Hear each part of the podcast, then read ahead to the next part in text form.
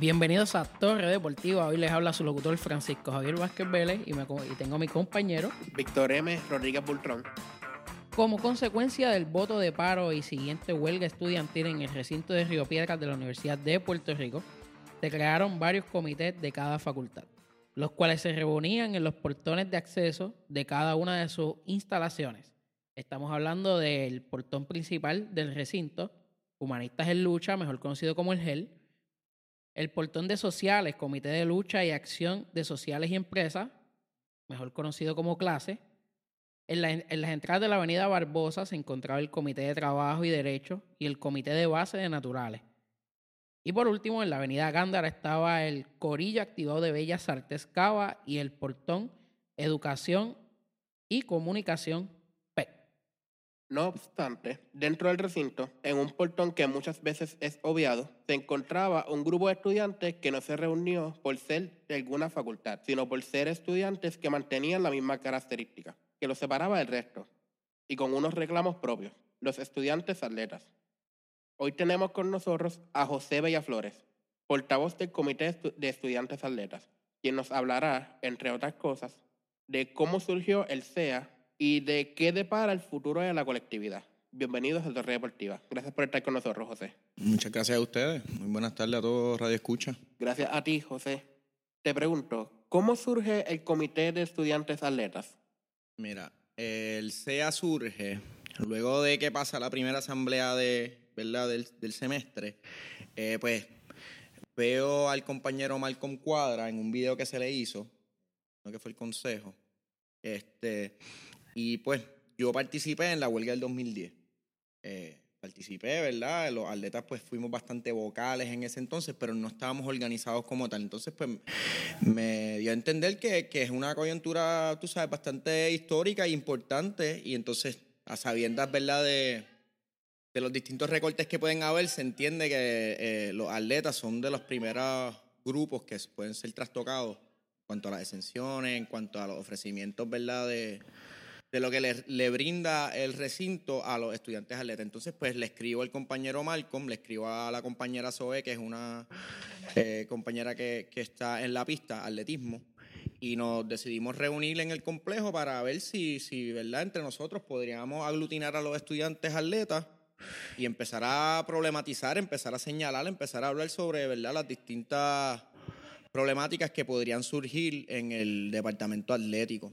Luego de eso tuvimos una primera reunión con una convocatoria amplia a los distintos sectores de, verdad lo que es el, la comunidad atlética y a la primera reunión acudieron como 24 estudiantes atletas a, hablar sobre verdad las distintas situaciones y, la convocatoria en sí.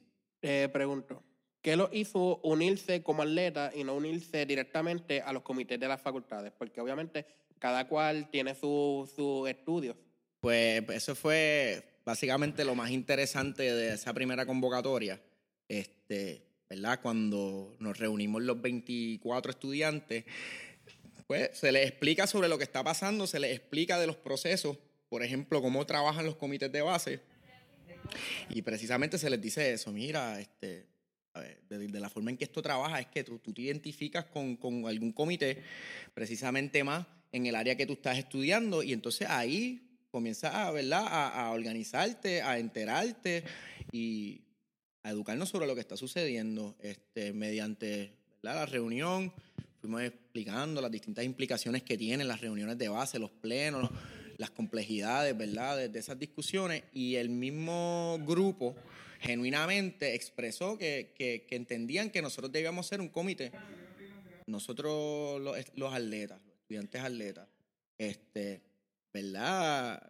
Yo en ese momento cuando planteo, ¿verdad? Que deberíamos unirnos a los distintos comités que hay, pues, pues, pues retrocedo un poco y, analizo junto a los otros compañeros y compañeras que estábamos ahí y entendimos que, que es una tremenda oportunidad y que, y que suena bonito que, que, haya un comité de estudiantes atletas en vanguardia, ¿verdad? De lo que es el comité, perdón, este, el departamento atlético y el estudiante atleta en sí. Y así mismo, pues pues, pues, nos organizamos, hicimos la propuesta y así mismo lo presentamos en el Pleno y, el Pleno Estudiantil lo, acogió el comité sumamente positivo. Vamos a hablar un poquito sobre la premiación de valores, ¿no? La premiación de valores del año de la LAI, su comisionado José Enrique Arraraz destacó y agradeció que se permitió entrar a entrenar a los diferentes atletas. ¿Cómo se dio la dinámica para que esto en sí ocurriera? O sea, para que pues mi cuñado, de hecho, jugaba, este, juega pelota y pudo entrar, practicar, coger sus tryouts. ¿Cómo se dio esta dinámica? Eh, pues básicamente, como todos estos procesos, ¿verdad? Mediante la organización. Nosotros y nosotras en las distintas conversaciones, ¿verdad? Entendíamos, y yo un poquito reflejando y comparando y contrastando con los distintos procesos, eh, ¿verdad? Huelgarios, si se puede decir, pues veía que en esos entonces no se, no se dejaba entrar mucho a los atletas.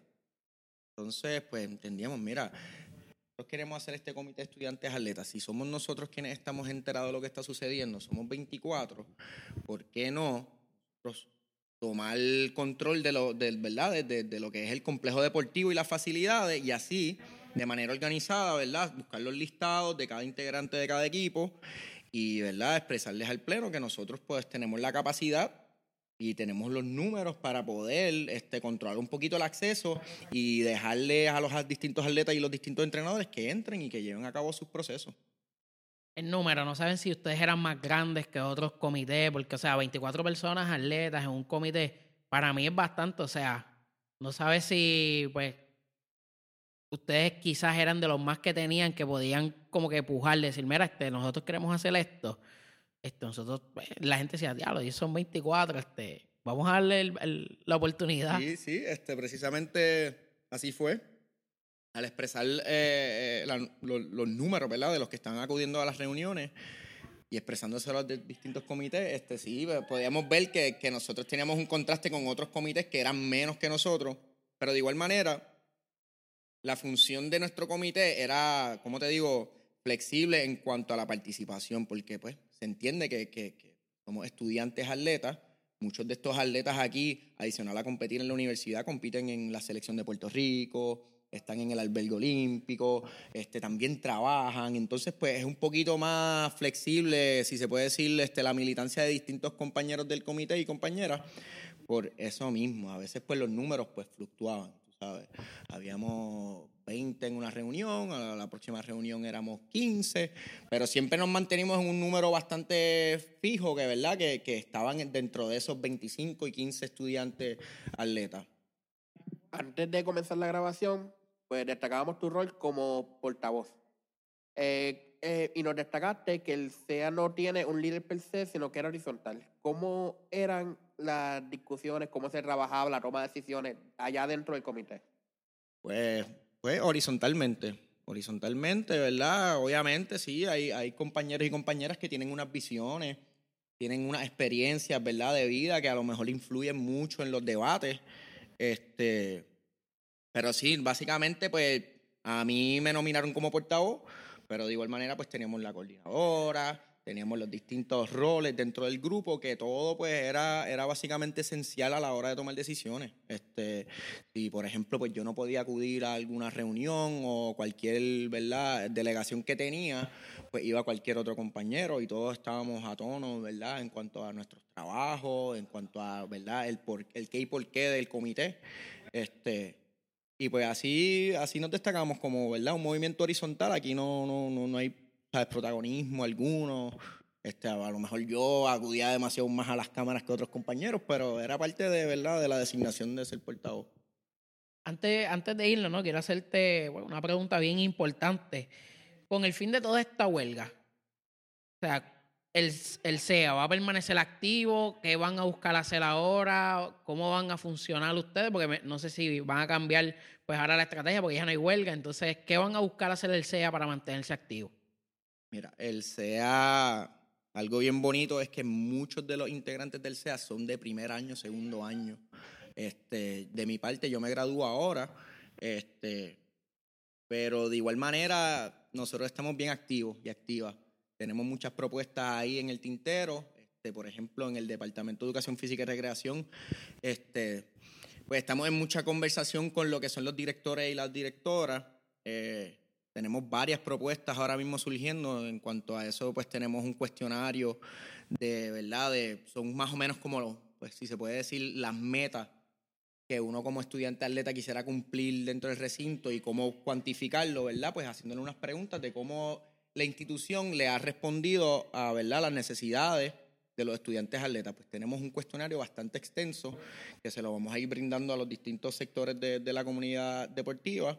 Y de igual manera tenemos otras propuestas como, ¿verdad? Estamos tratando de trabajar la cuestión del género en el deporte cómo podemos hacer algún comité que esté a la vanguardia, ¿verdad? De, de, de, pues de esas temáticas que se dan en las distintas instituciones y distintos eh, ámbitos deportivos en cuanto a agresiones entre entrenadores, entrenadoras, con jugadoras, jugadores, este, las desigualdades que hay en los deportes, ¿verdad? Sea masculino y femenino, la paga y entre otras cositas más que, ¿verdad? Estamos un poquito educándonos para poder ¿sabes? tomar ese proyecto y, y moldearlo bien y que sea eficaz un, un, futuro y que salga de aquí de la universidad, sino que trascienda los portones. Bueno, José, muchísimas gracias por estar con nosotros aquí en Torre Deportiva. Este, nada, que el comité siga, siga echando hacia adelante. Un comité así es lo que hace falta. Víctor, ¿tú quieres decir algo? Eh, sí, este, el mejor de los éxitos. Te quería preguntar algún último mensaje que quieras dejar. Eh, sí, primero que nada, muchas gracias a ustedes, ¿verdad?, por, por, por, abrirnos este espacio. Nosotros estamos mucho más que, que, que, dispuestos a seguir aportando este tipo de iniciativas, ¿verdad?, con ustedes, Pulso Estudiantil. Este, un mensaje es que la comunidad universitaria tiene que estar pendiente a todos estos foros que se dan, este, todas estas conversaciones. De mi parte, a la comunidad atlética, este, tienen que, ¿verdad?, ser, ser más proactivos, unirnos, este, nos vamos a atravesar a momentos difíciles, pero lo más bonito es que estamos unidos como estudiantes y como movimiento. Entiendo que, que si nos unimos, nos educamos y nos organizamos, podemos vencer cualquier mal que venga. Entonces, de igual manera, pase lo que pase, mantener estas estructuras que, ¿verdad? que, que compañeros como ustedes pues, realizan. Estas iniciativas son sumamente importantes. Esto es lo que nos hace a nosotros pues, enterarnos de lo que está sucediendo y poder ¿verdad? tomar acción sobre sobre lo que sucede. Y nada, continuar, continuar organizándonos y luchando. Bueno, José, pues esto fue todo por hoy. Gracias a las personas que nos escucharon. Esto fue Torre Deportiva.